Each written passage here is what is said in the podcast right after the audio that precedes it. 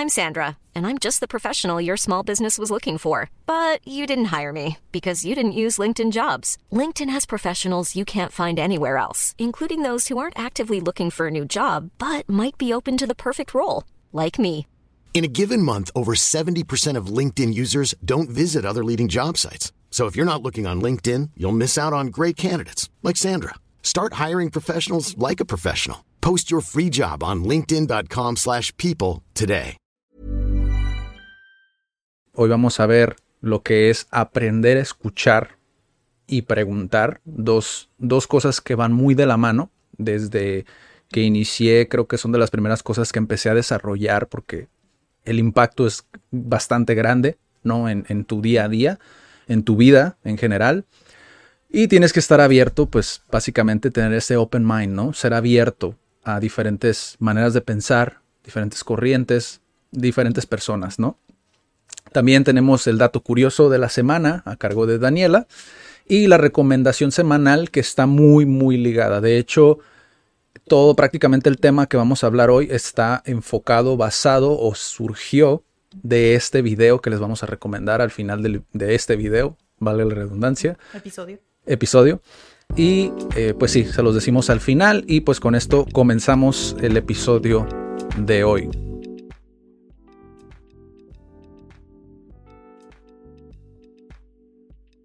Hola, ¿qué tal? Bienvenidos a otro Cat Weekly, el número 19. Me encuentro con Daniela Barrera. y Adrián Guzmán al micrófono. Para los que se encuentran en Spotify, recuerden que en YouTube pueden vernos las caras, pueden ver un poquito, digo, si eso les ayuda a lo mejor a, a visionar un poquito más como la información que decimos, las gesticulaciones, digo, también ayuda muchísimo. Aquí nada más escuchan nuestra voz, ¿no? Pero, pero que sí, que se suscriban y los que están en YouTube también, escuchen en Spotify, nos pueden llevar a donde sea, ¿no? Y te, te gasta menos datos, ¿no? Móviles. Entonces eso también es bueno para que sepas cuál es la ventaja. Es que si me preguntan mucho, ¿cuál es la ventaja realmente de tener del podcast? ¿No? Si igual puedes escucharlo, pues sí, pero cuando tú bloqueas el celular, YouTube, pues obviamente se cierra, ¿no? Y ya no puedes escucharlo, no es que lo puedes llevar en el pantalón, ¿sabes? En la versión gratuita mm, se, lo- se bloquea y se para YouTube. Si pagas YouTube, puedes seguirlo escuchando si está bloqueado. Aunque te sigue gastando más datos. Sí. O sea, igual sigue, creo, creo que sí pierden mucho. Si vas a salir o lo que sea, creo que sí es mejor podcast. Eso nada más como dato, ¿no? Para los que a lo mejor no sabían, pues ya saben por qué es bueno. Personalmente disfruto más podcast, tanto para producir como para consumir, escuchar. Sí. Yo prefiero el, el audio. Aunque Yo no. coincido contigo en que los gestos y el eh, lo corporal como que sí Te dice el mucho. corporal te dice mucho, pero no sé, como que disfruto mucho, lo siento como una, lo siento todavía más como una plática que tengo con un amigo, Ya. ¿sabes? ¿Por qué? Porque es muy íntimo estar con mis audífonos, tan personal, que siento como que, ah, pues mira, estamos platicando. ¿Y sabes qué otra cosa está chafa? ¿Sabes qué otra cosa está chafa del, del- del podcast? De, de- de que no pueden vernos. Que no pueden ver las tazas, Kat. ¿no? Como en el canal de YouTube. Yo hice Spam. un spot publicitario en audio de las tazas. Pero igual no puedes verlas, ¿no? no, no pueden ver. Pero bueno, y después de, este, de esta breve introducción a por qué eh, te recomendamos que si vas a salir de casa y si no estás conectado a una red eh, de Wi-Fi, de internet, este, pues es mejor Spotify, ¿no? No te gasta muchos datos móviles. Y bueno, vamos al tema de hoy. Ahora bien, el episodio, bueno, eh, la información de este episodio va a estar dividida en dos partes, autoconocimiento y propósito, ¿no? El autoconocimiento que, como ya lo sabrán, digo, si han visto algunos otros Cat Weeklies o algunos otros videos en el canal de Cat, eh, es algo súper importante. Creemos que esa es la base de todo. De ahí viene, por ejemplo, la vocación, ¿no? Que también es otra piedra angular de lo que hacemos en el día a día. Y de ahí surgen dos cuestionamientos. Ya ven que en el título dice preguntar. Bueno, pues de ahí surgen dos cuestionamientos principales, ¿no? ¿De quién aprendes en gran parte de tu día a día? Es decir, ¿has identificado la persona de la que aprendes más? O a lo mejor el, el, vehículo del que aprendes más, como puede ser a lo mejor un noticiero matutino, videos en YouTube o videos en Facebook, ¿de dónde es de donde absorbes la mayor cantidad de, de información, ¿no? ¿Tú qué piensas de esto? Pues que a veces no somos conscientes de eso. A veces no sabemos ni que estamos aprendiendo, ni que estamos absorbiendo información. Decimos, ah, pues sí, es que está el noticiero. Pues es que es normal ver el noticiero. Todo el mundo ve el noticiero. Sí. Pero hay mucha gente que no ve el noticiero. Sí. O dice, es que es normal, pues es que me levanto y checo el celular. Todo el mundo lo hace. Pero no somos conscientes que estamos absorbiendo todo eso. O de que estamos escuchando la plática en la oficina. Típico, ¿no? Estás en la oficina, estás escuchando la plática de los que están ahí a un lado. Y estás absorbiendo eso también, ¿no? Como de que de alguna manera vas acumulando día a día, semana con semana, y ya después los haces años. Sí. Que siento que sí es importante cuidar esa parte, creo yo. ¿A qué le dedicas tiempo, no? Más que nada, como... también ser consciente de lo, de lo que no eres consciente, como lo que te dije. O sea, de- tal vez prendes la tele y no eres consciente de que ves el noticiero todos los días. O de que estás escuchando las conversaciones de los otros. O de que estás teniendo ciertas conversaciones. Como que ese tipo de detalles, ser más consciente de también lo que tú buscas. O de hacia dónde lo buscas, de quién lo buscas. Pero creo que como que todo el ambiente de que Sí. te rodeas. Fíjate, me, me hiciste acordarme de Juan Diego. Digo, si vieron el Cat Weekly, fue el pasado, ¿no? Donde lo mencioné. Eh, él dice, él habla sobre esta parte de las conversaciones banales, ¿no? Ajá. Como que no tienen profundidad, no tienen esencia, no substancia, ¿no? Que es como son conversaciones vacías. Pero creo que también tiene mucho que ver esa parte de no me está ayudando o no me sirve en mi día a día escuchar a alguien quejándose. ¿Me explico? Y es tampoco le ayudas a esa persona a escuchar a escucharla quejándose, ¿no? Y están invirtiendo tiempo en algo que no los lleva a ningún lado, ¿no? Y creo que eso es parte del identificar cómo es tu día a día, ¿no? Y el por qué te sientes cansado, porque eso es, ojo con eso, la energía también al, al- al terminar tu día, te sientes cansado y dices, pero es que no hice tanto. También puede, tiene, tiene mucho que ver, ¿no? También esa parte, como esa, esa otra parte de nuestra vida que es a qué le estamos dedicando tiempo, de dónde estamos aprendiendo, ¿no? Y sentirte realizado, porque también muchas veces de tanto nos va mermando en el día a día, nos va desgastando tanto como este tipo de conversaciones, tomando como referencia las conversaciones que tenemos, y llega un punto en el cual dices, pues no cumplí nada en este día de lo que tenía planeado, ¿no? Por dejarme distraer por X o Y persona, ¿no? De ahí que sea tan importante identificarlo, ¿no? Como lo del noticiero que decía Daniela también. El noticiero. Hay, hay, otra, hay otra corriente de, que es de Jim Rohn, que él menciona, que ahorita les voy a contar igual una historia por si a lo mejor no queda muy claro, ¿no? Como el punto que estamos intentando eh, mo- demostrar. Pero él dice esa parte de el noticiero va a cambiar algo en tu vida. Si tú escuchas el noticiero o no lo escuchas, ¿cambia algo? Si no cambia absolutamente nada, entonces ¿por qué le dedicas ese tiempo? Tome notas, la primera pregunta. Sí, es- esa es la primera, ¿no? Pero creo que sí es súper, súper importante y por eso lo pusimos en este punto dentro del autoconocimiento, porque te ayuda también a conocerte. A final de cuentas, muchas veces somos el reflejo de lo que estamos aprendiendo. Y si estás aprendiendo de algo tóxico, pues lo más probable es que también te lleve hacia ese lado, ¿no? Sí, que es identificar, pues sí, eso. Porque también puedes hacer lo contrario, ¿no? Que te rodees de personas que son muy energéticas, que te dan energía, que, te, que sí te dejan conversaciones con esas personas. Sí. Pero pues tienes que evaluarlos. Y mencionamos un poquito el segundo, que es dentro del autoconocimiento, que es lo que estás aprendiendo de esa persona o medio o lo que tú quieras, herramienta o lo que sea, porque puede ser también YouTube, ¿es algo bueno o es algo malo? ¿Es algo positivo o es algo mm, negativo, podríamos decirlo? ¿Es algo con alto propósito o es algo de bajo propósito, no? ¿Qué es lo que estoy obteniendo? Y realmente me está ayudando a acercarme como a lo que quiero hacer, porque ojo, puede ser que digas, pues todavía no sé lo que quiero hacer, ¿no? Bueno, pues entonces, ¿crees que eso te va a acercar a descubrir lo que quieres hacer? Ajá. ¿Sabes? Porque también, eh, pues existen estas dos perspectivas, ¿no? De la persona que ya sabe y tiene claro o tiene una idea de lo que quiere hacer y las personas que dicen, ¿sabes qué? Es que no, me siento perdido. No sé qué quiero hacer con mi vida. Y es válido. Aún así tengas 30, 40 años, es válido sentirte perdido. O sea, es totalmente válido porque a lo mejor se, se, se interrumpió tu proceso por cuestiones de la vida.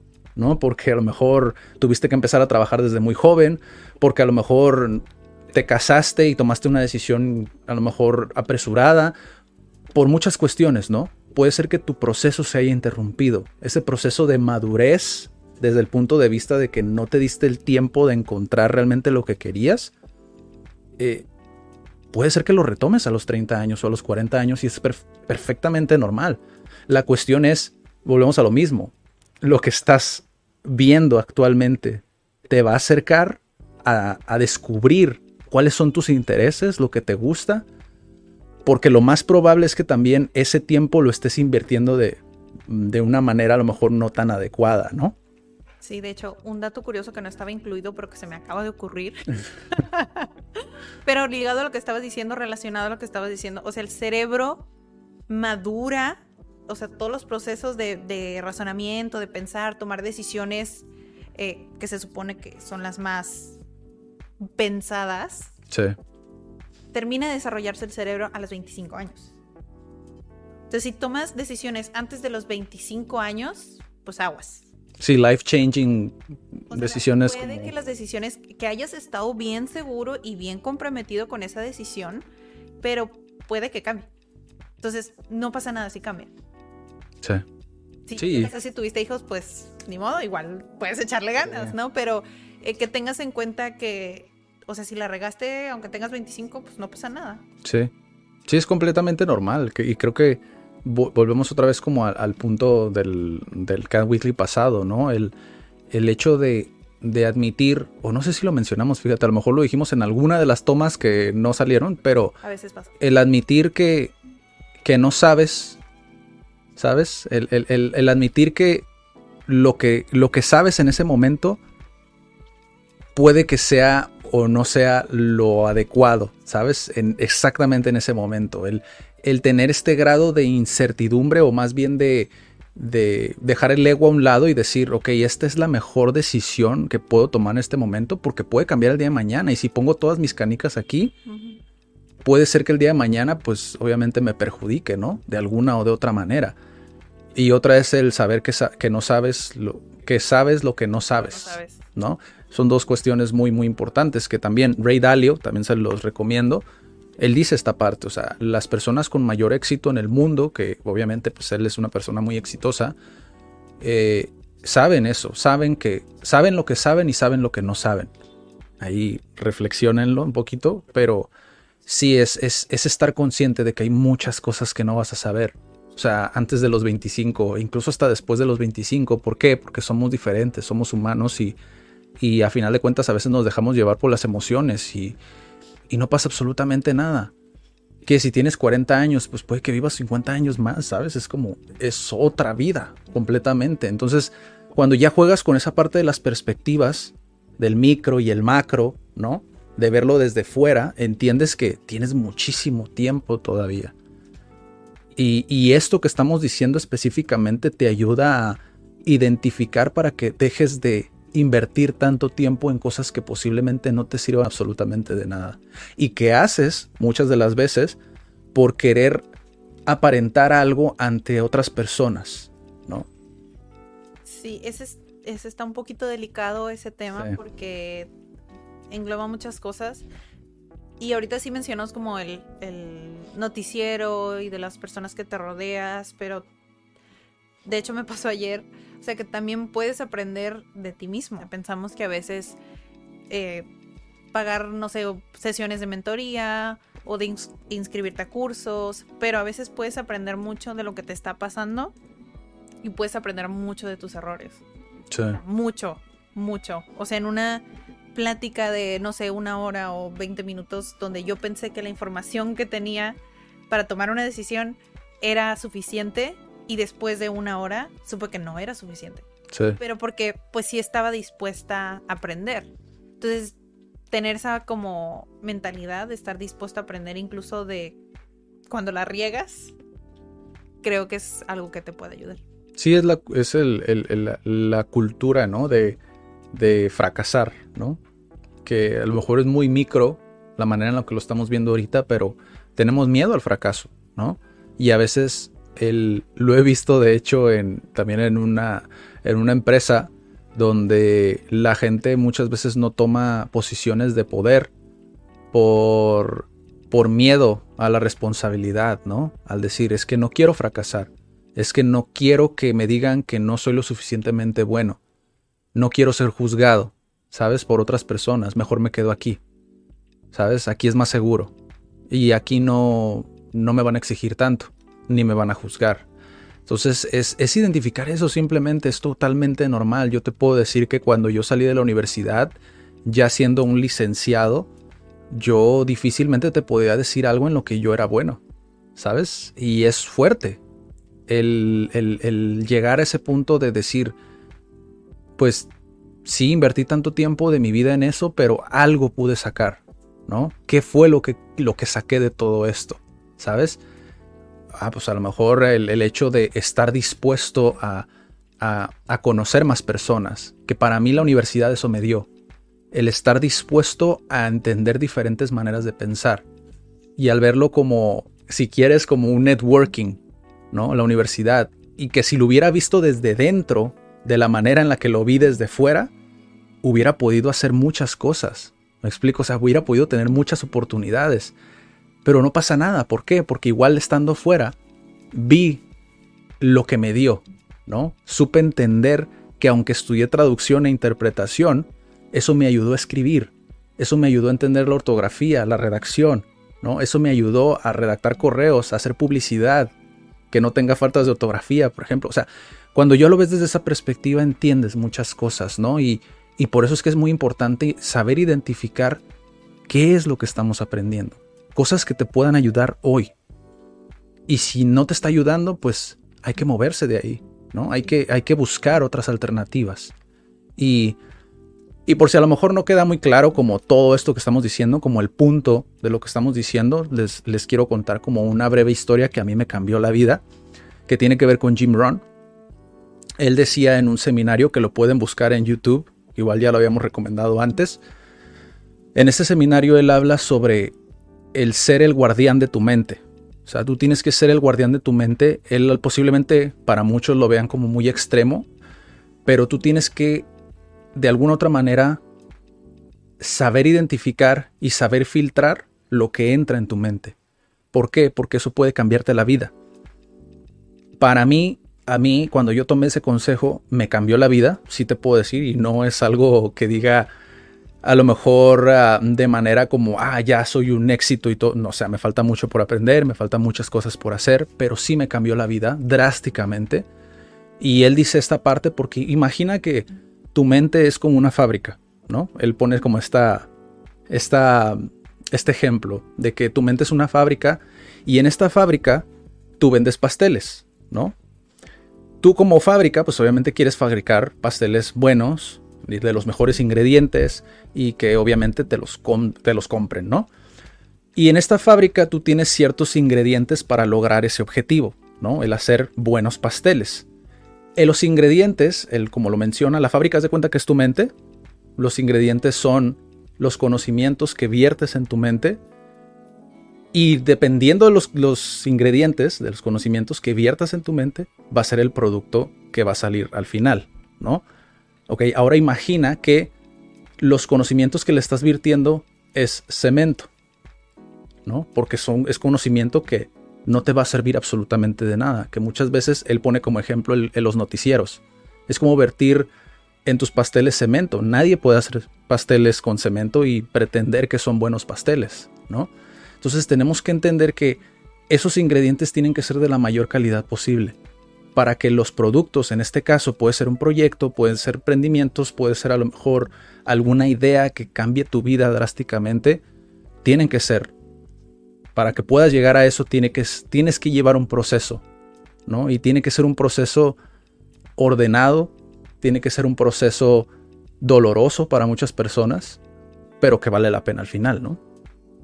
Para mí ciertas cosas sí fueron dolorosas. Por ejemplo, sí empecé como la desintoxicación, porque también estudió a Jim Run.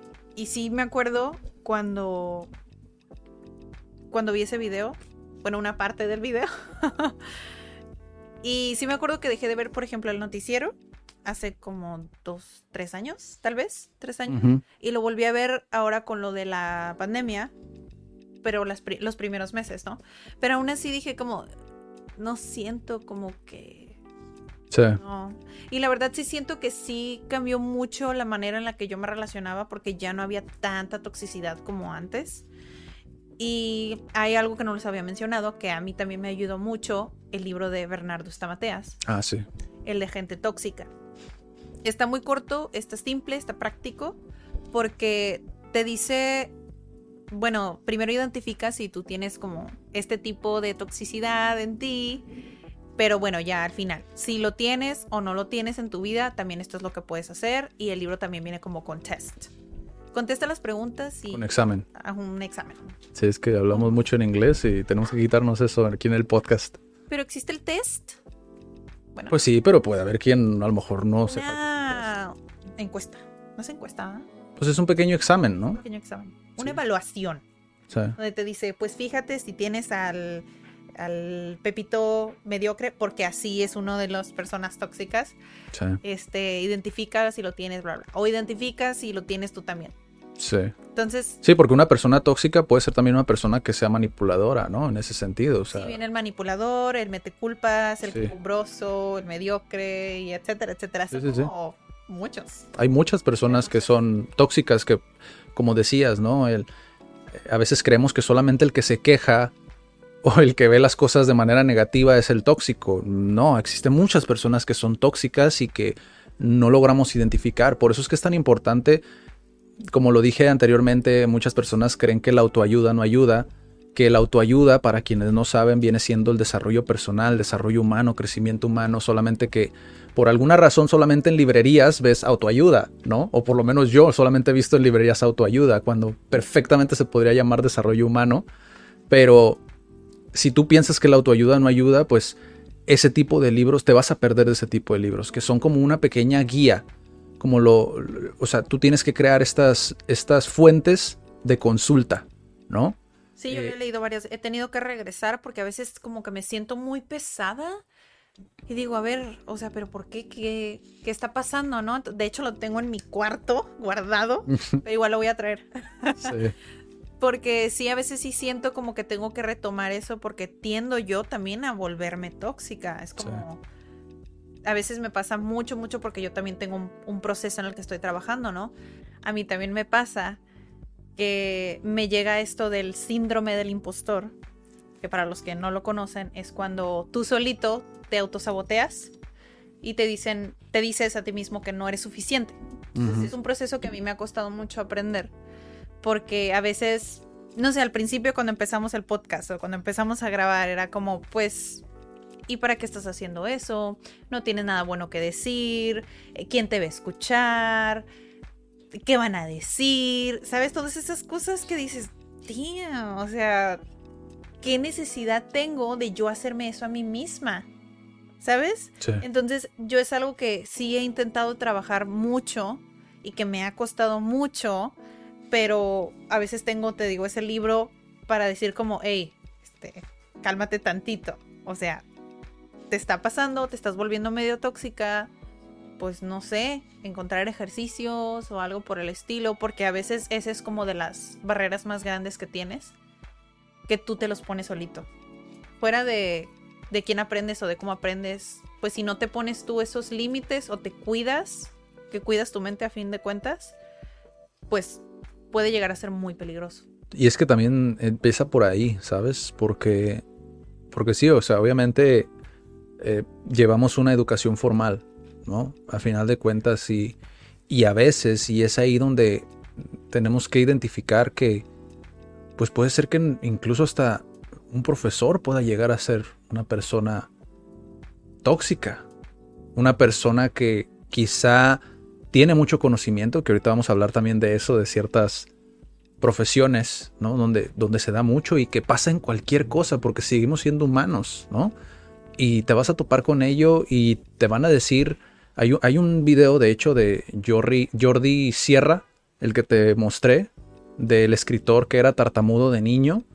O sea, sus profesores le decían, deja de soñar, es como tú no vas a ser nadie en la vida, ¿sabes? Y es como, y reírse, un profesor, un adulto que se riera de, de esa, pues, de que fuera tartamudo, ¿sabes? O sea, como niño, pues obviamente no logras identificar esa parte, pero cuando ya llegas a cierta edad y ves atrás y dices, si yo no hice nada en su momento fue porque mi contexto, las personas que estaban a mi alrededor, no me apoyaban, no eran tóxicas lo que sea, y ya, ya está bien, ¿no? Eso ya pasó.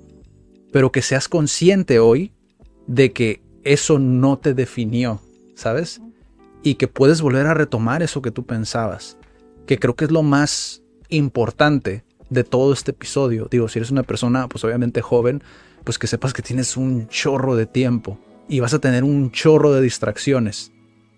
Y porque yo las tuve, o sea, tienes muchas distracciones que te van a jalar, van a tomar tu atención, te la van a poner donde no debería de estar, una atención pues mal canalizada, ¿no? En cosas que pues no te van a servir absolutamente de nada, pero si lo tienes que vivir, vívelo y aprende de ello, ¿sabes? Es como, ok, tengo ahora una historia que contar de intentar seguir haciendo conciencia sobre ello, ¿no?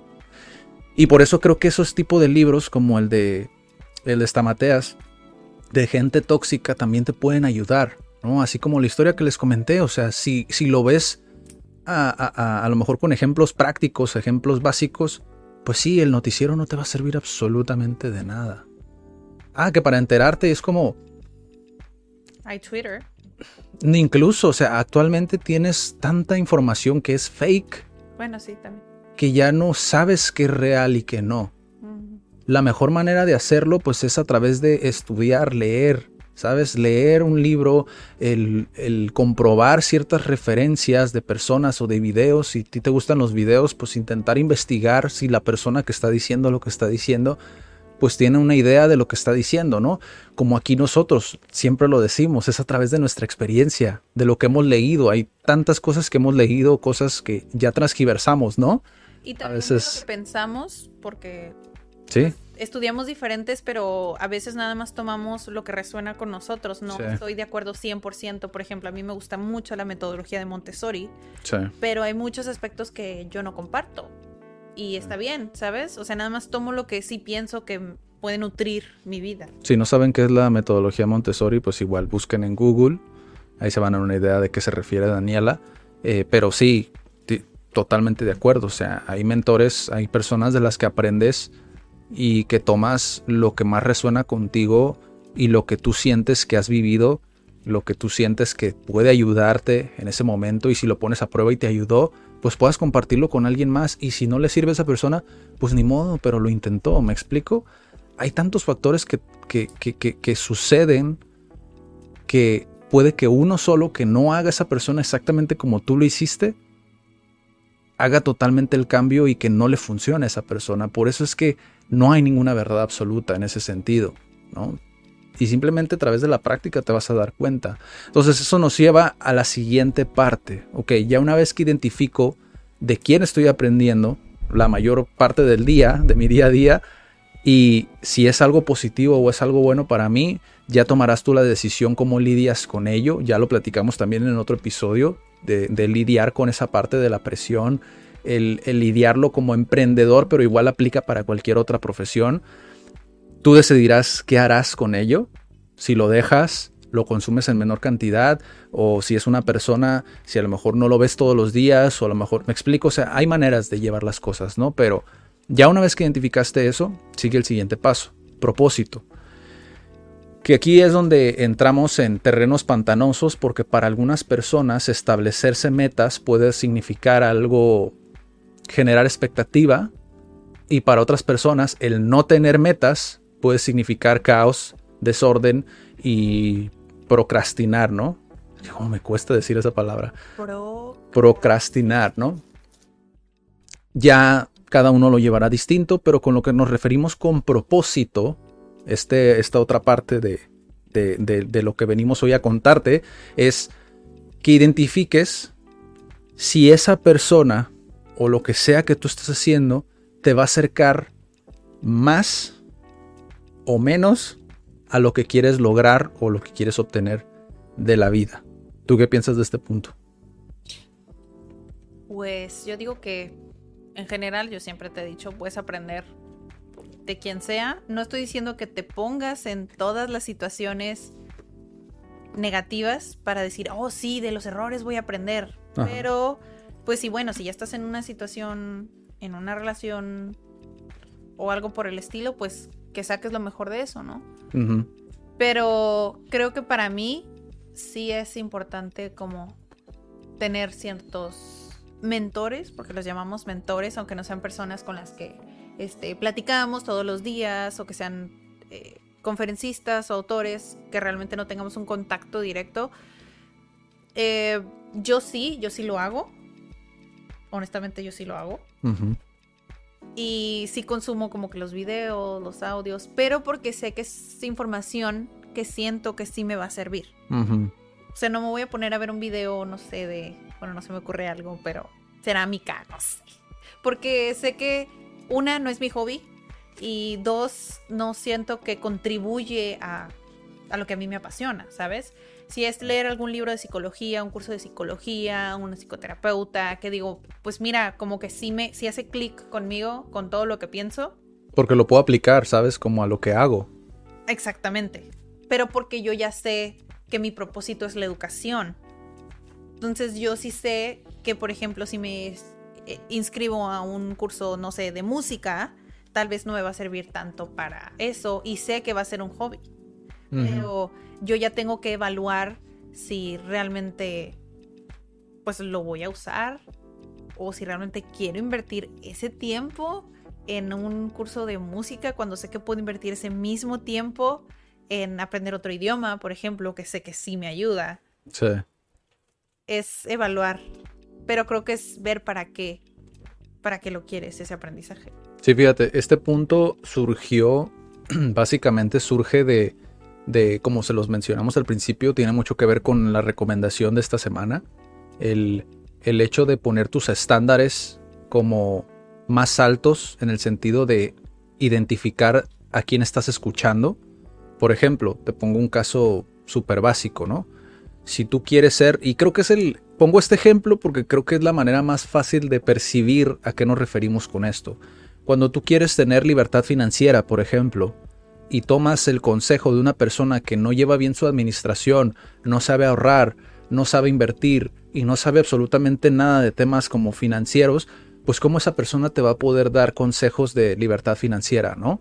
Poniendo esto como ejemplo, ojo, en este punto en específico, el poner el estándar de yo quiero esto, pero esta persona no sabe cómo llegar ahí. Entonces, ¿por qué yo voy a tomar un consejo a esta persona? Y la razón por la que lo pusimos aquí básicamente es porque tanto Daniela como yo hemos conocido personas que piensan de esta manera, ¿no? Personas que a lo mejor dicen, pues es que yo no voy a aprender de alguien con la cual yo sé, yo sé que esa persona no está donde yo quiero estar. Esto se da mucho en pequeñas tribus de emprendedores, ¿no?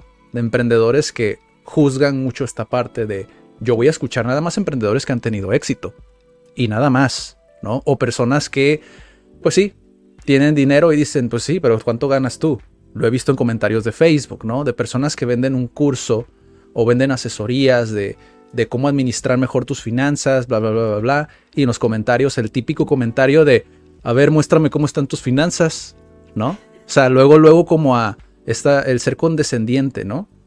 El, el, hecho de, de picar o, o, a lo mejor incluso hasta ser borde en ese sentido, como dirían los españoles, ¿no? Como muy muy, pues sí, de cierta manera ir a la yugular, ¿no? A estas personas cuando realmente es, pues pueden ser personas que tienen el conocimiento, simplemente no lo han aplicado. Entonces, aquí ya se vuelve una cuestión de perspectivas, ¿no? Y lo cual nos lleva al siguiente punto, que es, ¿puedo aprender de alguien que no predica con el ejemplo? Que no predica con sus acciones. ¿Y a qué me refiero con esto? Que existen muchos, por ejemplo, poniendo el, caso de un psicólogo, ¿no? Que es lo que le mencionaba Daniela, de hecho así te presenté el tema, ¿no? El caso de un psicólogo. Y ese psicólogo posiblemente dé terapia de pareja, supongamos, ¿no? En este ejemplo. Da terapia de pareja, pero en su vida personal, este psicólogo o esta psicóloga es un desastre en cuestiones de relaciones, ¿no? Con su pareja o lo que tú quieras. ¿Tú podrías tomar el, terapia con esta persona? O sea, es algo que para reflexionar, más que decir una verdad como tal, la mía o la de Daniela, es, ¿tú podrías tomar terapia con esta persona sabiendo que es un desastre en cuestiones de pareja? ¿Sabes? Y, pensar en este tipo de cosas nos, nos ayuda a forjar un criterio y a poner atención en cosas que a lo mejor no lo hacíamos, como por ejemplo, ¿qué es lo que yo puedo obtener de un psicólogo? ¿Sabes? ¿Cuál es el rol realmente del psicólogo? Que ya lo hemos visto también en, Idea Media con Cecilia, ¿no? Una de las psicólogas que, accedió a platicar con nosotros un poquito lo que para ella era la, la, psicología clínica y la psicología organizacional. Y pues si no lo han visto, igual vayan a buscar Idea Media y ahí les va a aparecer. Pero cuando ya lo ves así, entiendes de que son personas. O sea, un profesional como puede ser un psicólogo siguen siendo personas. Entonces, nadie puede ser perfecto. Y volvemos a lo del síndrome del impostor, ¿no? Es como, imagínate si todos los psicólogos pensaran igual. ¿Me explico? O sea, y, y creo que sería muy desafiante para un psicólogo poder tener que aplicar todo, ¿no? Que me imagino que existen muchos psicólogos que sí lo hacen, ¿no? Como el, el ir a un psicólogo, ¿no? Que el psicólogo vaya a un psicólogo y el poder apoyarte en esa parte como para poder dar una mejor terapia, porque posiblemente muchas personas no sepan eso, pero el psicólogo tiene que ir a un psicólogo, ¿no? Y si no lo sabían, ya lo saben, ¿no? Pero tú qué piensas de eso? O sea, porque a final de cuentas son dos perspectivas distintas, ¿no? Las personas que sienten que solamente pueden escuchar a alguien que ya está donde ellos quieren estar, si eso involucra, yo no voy con un psicólogo porque ese psicólogo no está donde yo quiero estar y a lo mejor yo quiero ser multimillonario, ¿no? Y es como llevarlo a ese extremo, porque existen personas así, o también decir, pues aprendo mucho de diferentes personas, pero también puede llegar a ser mucha paja, ¿no? De cosas que no son aplicables, conocimiento que no se ha aplicado, como lo de la libertad financiera, ¿no? Es como, pues yo doy cursos de libertad financiera. Ah, ¿y eres libre financieramente? No, ¿Tú qué piensas de eso? Pues, o sea, como te dije cuando presentaste ahorita eso, o sea, creo que se puede aprender de lo que sea, ¿no? O sea, tanto de los errores como de, ah, pues no lo voy a repetir. Pero, por otra parte, no me gustaría aprender de una persona que no ha hecho lo que yo quisiera hacer, ¿sabes? Yo no lo haría. O sea, por ejemplo, hace rato que tuve la entrevista del episodio que va a salir, detrás del episodio sí le pregunté porque a mí me gustó mucho su libro y sí le dije como, ¿te tomó mucho tiempo? ¿Cómo fue? O sea, fueron preguntas que tuve la oportunidad de hacerle a una persona que ya escribió un libro. ¿Por qué? Porque quiere escribir un libro. Tal vez yo no estoy ahí, pero ella ya lo hizo y fue muy honesta con lo que me dijo. Ya después si quieren les platico porque eso no salió en cámara. Pero me gustó que, que también coincidimos, o sea, una persona que ya escribió un libro, que también coincidimos en lo del síndrome del impostor. Porque es como, qué cool que haya sido súper honesta y que haya tenido como esa valentía de ser vulnerable y de decir, pues yo la verdad, yo no sentí que podía ser suficiente para escribir un libro. Cuando es psicoterapeuta, ya he estudiado más cursos, o sea, dices, les pasa a quien sea. Y aún así, ella era consciente de que de que no era una experta para escribir un libro. Y aún así lo hizo y sí se acercó con una persona que le podía apoyar, aunque esa persona no fuera experta en el tema en el que estaba escribiendo ella. ¿Sí me explico? O sea, como que se complementaron una a la otra y eso fue lo que a mí me gustó. Pero pues creo que sí es acercarte a las personas como que están más cerca de donde quieres llegar. Sí, sí, sí. Sí, el, el, el digo, a final de cuentas, lo cual nos lleva como a, ahora sí, ¿no? Como nuestra perspectiva de las cosas, porque estas son, pues, son cuatro cuestionamientos muy básicos, ¿no? Para identificar muchas cosas, porque con estas cuatro preguntas que hicimos el, día de hoy, puedes, puedes conocer muchas cosas de ti mismo, de en qué estás invirtiendo tu tiempo y de qué es lo que piensas sobre este, de este tema, ¿no?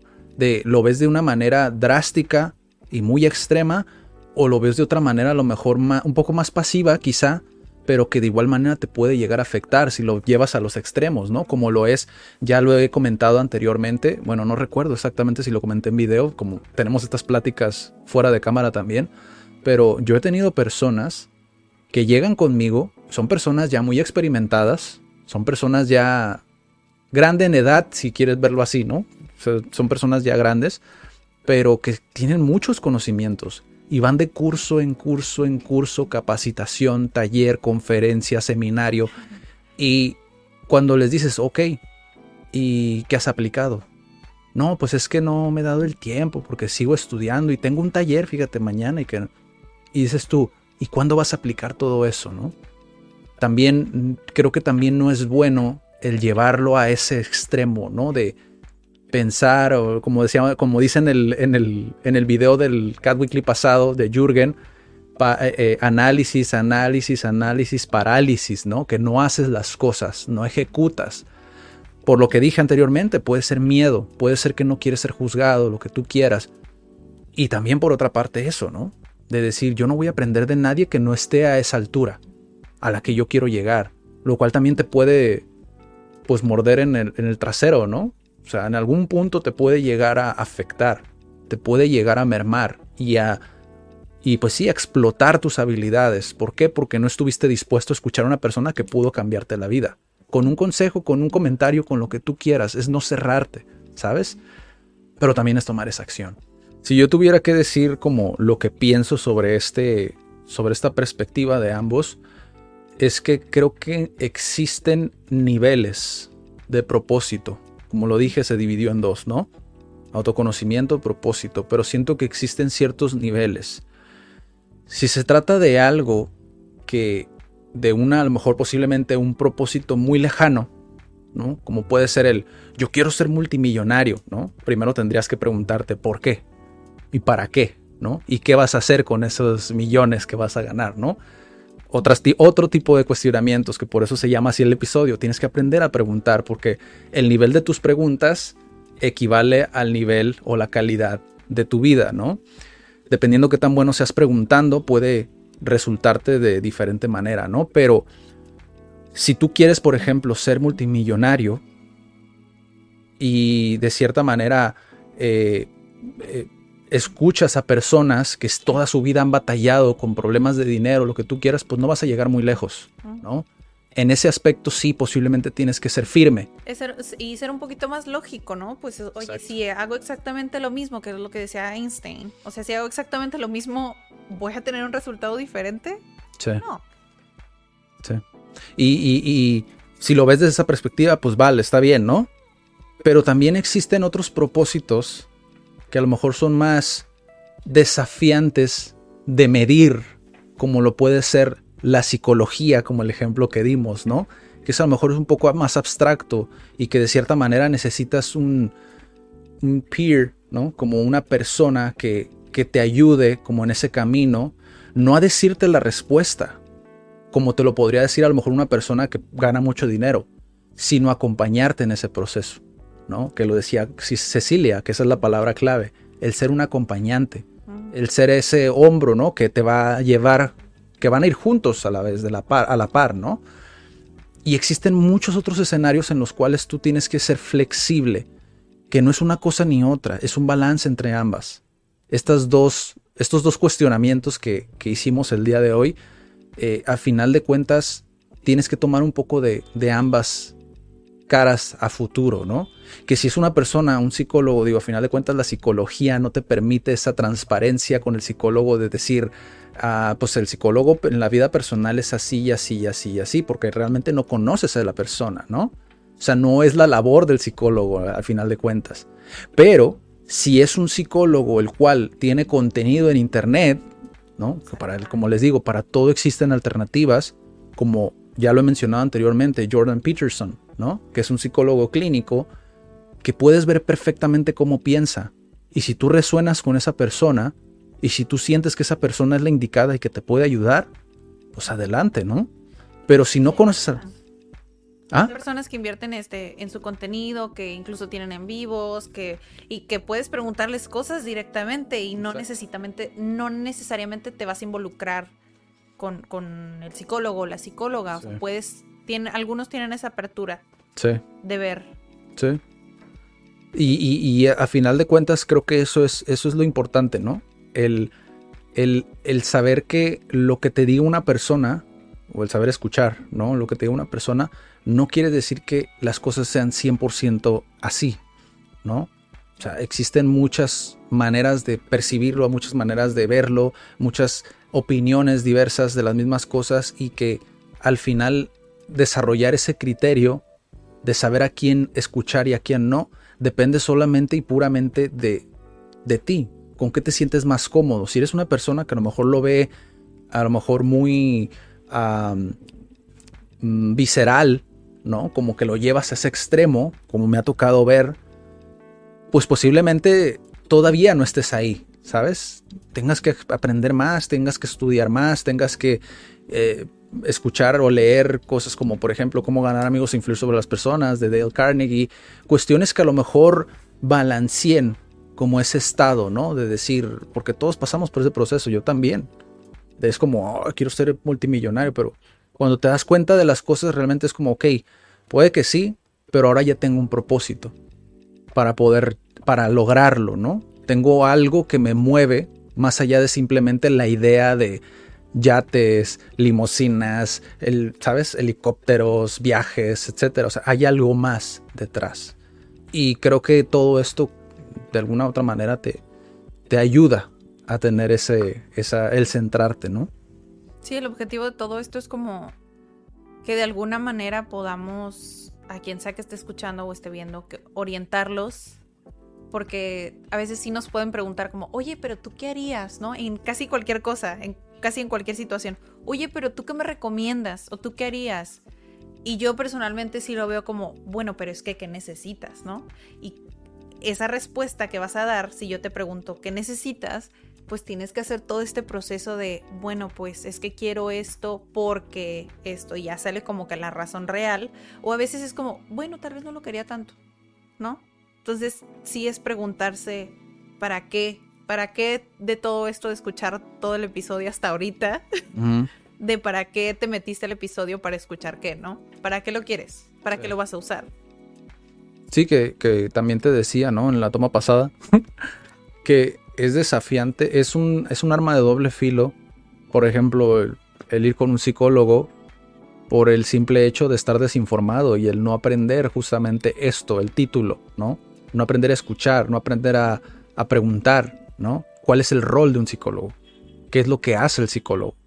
Porque la gente, y lo platicaba también con Cecilia, ¿no? Lo ven como una varita mágica. Y no es así, ¿sabes? Y, si, y la razón por la que digo que es un arma de doble filo es porque muchas veces no investigamos. No, no nos detenemos a preguntar. No nos detenemos a escuchar lo que se nos está diciendo. Y decimos, ah, pues no me gustó la experiencia, no sirve. Y lo peor es que eso, esa experiencia la vas y la transmites a alguien más. Y esa persona que posiblemente ya estaba a nada de pedir ayuda, de ir a un psicólogo, como es el ejemplo, esto todo, todo es un ejemplo porque a final de cuentas es el psicólogo, pues obviamente sabemos que escala a muchas situaciones, ¿no? El hecho de no ir a un psicólogo a tiempo, ¿no? Pero por eso ponemos este ejemplo, porque puede escalar muchísimo, así como el ejemplo de ser multimillonario, ¿no? Porque son dos que están ahí, ¿no? Como en un extremo. Pero, pero sí, a lo mejor esa persona que ya estaba lista para tomar ese paso que tanto le costó, escucha tu percepción de las cosas y ya no lo hace. Y por eso es un arma de doble filo. Y creo que debería de existir más información, ¿no? Al final de cuentas e, es para ello, ¿no? Para que la gente pueda informarse mejor.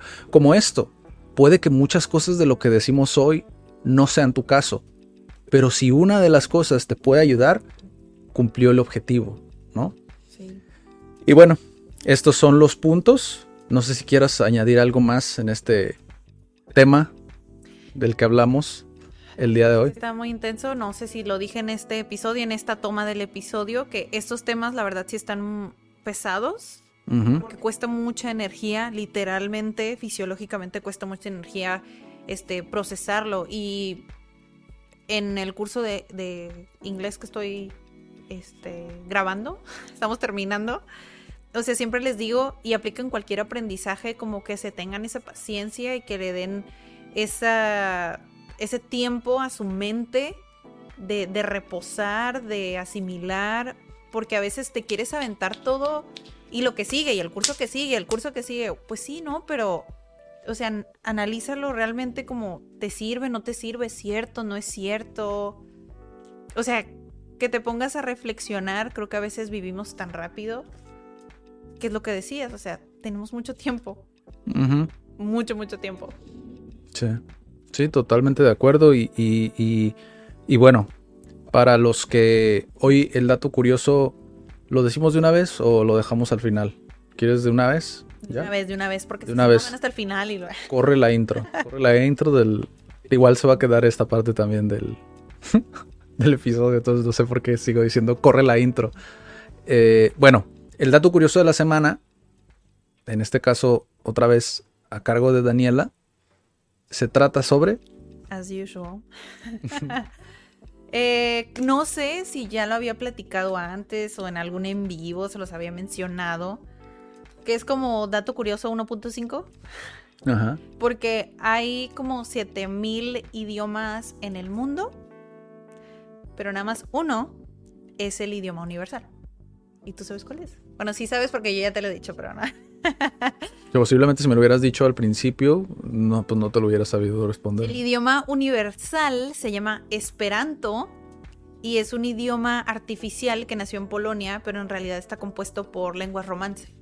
Entonces los que hablamos español, los que hablan italiano, francés, las lenguas romance, podemos leerlo este, muy bien, pero para una persona, por ejemplo, que es oriental, que tienen otro sistema de escritura, les tomaría mucho tiempo pues aprender nuestro sistema de escritura.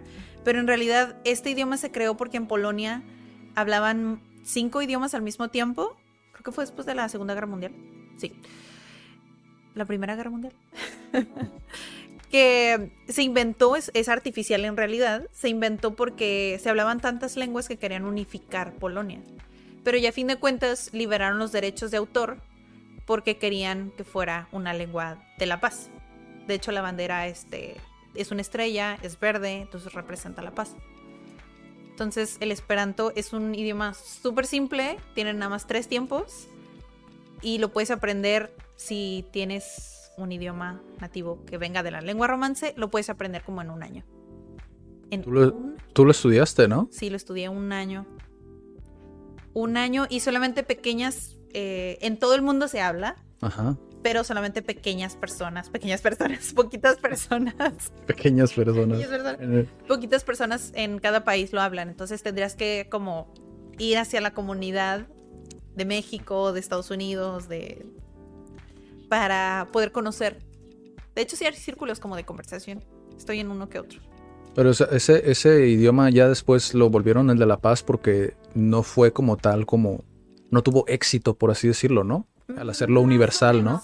Más o menos porque es muy complicado, pues, quitarles eh, la lengua a alguien. O sea, tienes que ofrecerles esa opción de ser bilingüe o esa mm, biculturalidad. Entonces, no sé, realmente desconozco la, cultura de Polonia y en ese entonces pues había como mucho de todo y que les quieras llegar a, ay, mira, te traje un nuevo idioma. Entonces, como, creo que está un poquito desafiante, pero me gusta la filosofía porque en realidad es para que todos tengan una sola manera neutral de comunicarse, porque existe el inglés, que dices, bueno, es el idioma de los negocios, es el que se aprende más rápido y es el que todo mundo habla y es el más neutral, pero pues Estados Unidos, Gran Bretaña, bla- ¿sabes? Sí, existen muchas variaciones, ¿no? Al final de cuentas creo que, y, y- y muchas personas, digo, a lo mejor se sienten identificados con eso, pero sí se nota más, sobre todo cuando vas iniciando, se nota mucho la diferencia entre uno y otro. Cuando ya vas más avanzado, como sea por contexto, lo entiendes, ¿no? De cierta manera entiendes ciertas cosas, pero cuando vas iniciando dices, son muy diferentes en muchas cosas y eso también te puede llegar a desmotivar. Entonces el esperanto, pues sí, como dices, ¿no? Creo que es una, fue una idea como bastante cool, aunque sí por cuestiones culturales y todo lo que quieras, pues puede generar ciertas fricciones y ciertos conflictos. Por, por ejemplo, me veo aquí en México y se me hace desafiante que en México la gente quiera hablar esperanto a un extranjero cuando tienes el español y es algo que resuena tanto contigo, ¿sabes? Como nativo. Y dices, no, yo no voy a aprender eso, ¿sabes? Pasa mucho, ¿sabes con qué? Con la lengua de señas mexicana. Mucha gente es como, pues yo por qué voy a aprender eso. Sobre todo las personas que, pues obviamente no están dispuestas a, se resisten mucho al cambio, ¿no? Eh, ahí incluso hemos sabido de casos de padres, eso también funciona como un caso, un dato curioso, ¿no? Pero hemos sabido de padres que tienen hijos sordos y se resisten a no solamente a ellos aprenderlo, sino a que sus hijos sordos aprendan lengua de señas. Entonces te deja entrever que la gente muchas veces es como, pues no, lo más cómodo para mí es el español y el español es mi idioma y hazle como quieras, ¿no? Entonces sí es un poquito desafiante. No sé, a lo mejor en Europa fue por otras cuestiones, ¿no? Pero, pero qué interesante. Y, y todavía te acuerdas de presentarte en Esperanto o no? Puedo decir mi nombre. Puedo decir yo soy Daniela. A ver. Estás Daniela. ¿Cómo? Mi estás. Mi estás. Suena como el italiano, ¿no? Mi estás. Suena un poquito como el italiano. terminaciones, por ejemplo, estas es presente, estis es en pasado. Órale. Sí, está muy padre porque, bueno, a mí que me encanta la gramática, o sea, las palabras las puedes convertir en sustantivos y en adjetivos. O sea, todos los, todos los adjetivos terminan con A y todos los sustantivos terminan con O y todos los adverbios con E. O sea, tú puedes convertir una palabra en lo que tú quieras. Órale. Bueno, pues ya tienen ahí el dato curioso. Si quieren saber más sobre el esperanto, pues igual a lo mejor Daniela les quiere hacer como una un video especial para eso en, el canal de idiomas. De igual manera, para los que no sabían, hoy conocieron un idioma que se pretendía que fuera universal y hoy es el día del el, día, hoy, el idioma de la paz, ¿no? Y pues aquí el fin del dato curioso. Continuamos ya por último, ya para cerrar este episodio con broche de oro, que en esta ocasión no lo vamos a comentar como tal porque pues ya platicamos mucho sobre el tema, ¿no? creo que más que nada es que ustedes vean el video, lo escuchen. El video como tal se llama ¿Cómo me convertí? Espérenme, ahorita les confirmo el nombre. ¿Cómo me hice millonario paso a paso? Yo sé, pueden juzgarlo por el título, pero no se trata solamente de cómo volverse millonario. Se trata de todo lo que acabamos de decir hace, hace unos momentos, ¿no? Es importante que si van a ver este video, intenten verlo como sin ese prejuicio, que lo vean más como una manera de aprender un poquito sobre, pues sí, básicamente aprender de alguien que te pueda ayudar a cumplir tus metas y a entender también cómo las metas muchas veces pueden afectarte, ¿no? Sobre todo en la parte de la salud mental, ¿no? El hecho de tú trazarte una meta a tantos años y si no cumples esa meta, qué costo o qué, qué, cuál va a ser el, costo que va a tomar en ti, ¿no? En tu paz mental, en tu, en tu salud mental, perdón. Todavía me quedé en el episodio pasado. Y el, episodio, el, el video es ese, el canal es de Salomondo, Salomondo, Salomundo, Salomondo, déjenme les confirmo también el nombre, aquí lo tengo igual en mi acordeón. El, el canal es Alejandro Salomón, Emprendeduro. Es también un podcast, se lo recomiendo, pero el video se llama Cómo me hice millonario paso a paso. Igual posiblemente aquí les insertemos un pedazo del video para que vean a qué nos referimos y de qué trata realmente este video. Creo que es una figura, no a lo mejor en México, porque él vive en Estados Unidos, ¿no? Junto con, los proyectos que él tiene, pues obviamente están albergados en Estados Unidos. Bueno, creo que tiene un proyecto aquí en México, pero eh, sí refleja muy bien la parte de que todo mexicano en algún momento piensa que es el sueño americano, en algún momento nos cuestionamos qué es el sueño americano. Bueno, pues este camarada creo que es de las figuras que más cercanas han estado a, a eso, ¿no? El sueño americano. Podría decirse que él sí cumplió ese sueño americano. Entonces, creo que podemos aprender mucho de él. No va a ser la primera vez que lo escuchen aquí en el, en el canal porque creo que dice mucha información de valor. Y pues sin más, esa es la recomendación de esta semana. Díganos qué les pareció, qué aprendieron, qué otra cosa a lo mejor vieron que nosotros no vimos. Y pues nos vemos en la próxima semana, ¿no? Bueno, y eso fue todo por la semana. Les deseo excelente, excelente semana. Ya se extendió un poquito este episodio, pero igual siento que este episodio les va a servir mucho. Honestamente, no sé, como que estamos agarrando ahora sí el feeling de los de los Cat Weeklies. De hecho, sí me ha llegado uno que otro comentario como de, ay, está padre, este, lo que hacen, porque a veces eh, está bien, es como si estuviera platicando ahí con ustedes, entonces los escucho. Y está muy padre que que nos escuchen y saber que, que les sirve de algo de alguna manera, ¿no? Sí, qué padre. Y pues nos vemos en la próxima semana. Cuídense mucho y hasta la próxima. Ah, recuerden que el ¿cuándo sale tu el episodio especial? El 10 de mayo. El 10 de mayo, el 10 de mayo ahí sale un episodio súper especial para especial, la verdad, sí. Para los que quieren saber un poquito más sobre el parenting. Bueno, es que son diferentes cosas, igual no tiene desperdicio también tiene mucho que ver con pues, desarrollo humano, crecimiento personal. Y pues muchísimas gracias por estar aquí hoy. Hasta la próxima. Bye.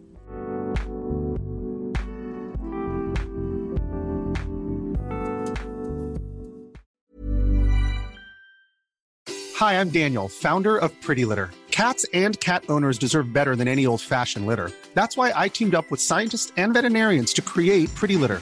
Its innovative crystal formula has superior odor control and weighs up to 80% less than clay litter. Pretty Litter even monitors health by changing colors to help detect early signs of potential illness. It's the world's smartest kitty litter. Go to prettylitter.com and use code ACAST for 20% off your first order and a free cat toy. Terms and conditions apply. See site for details.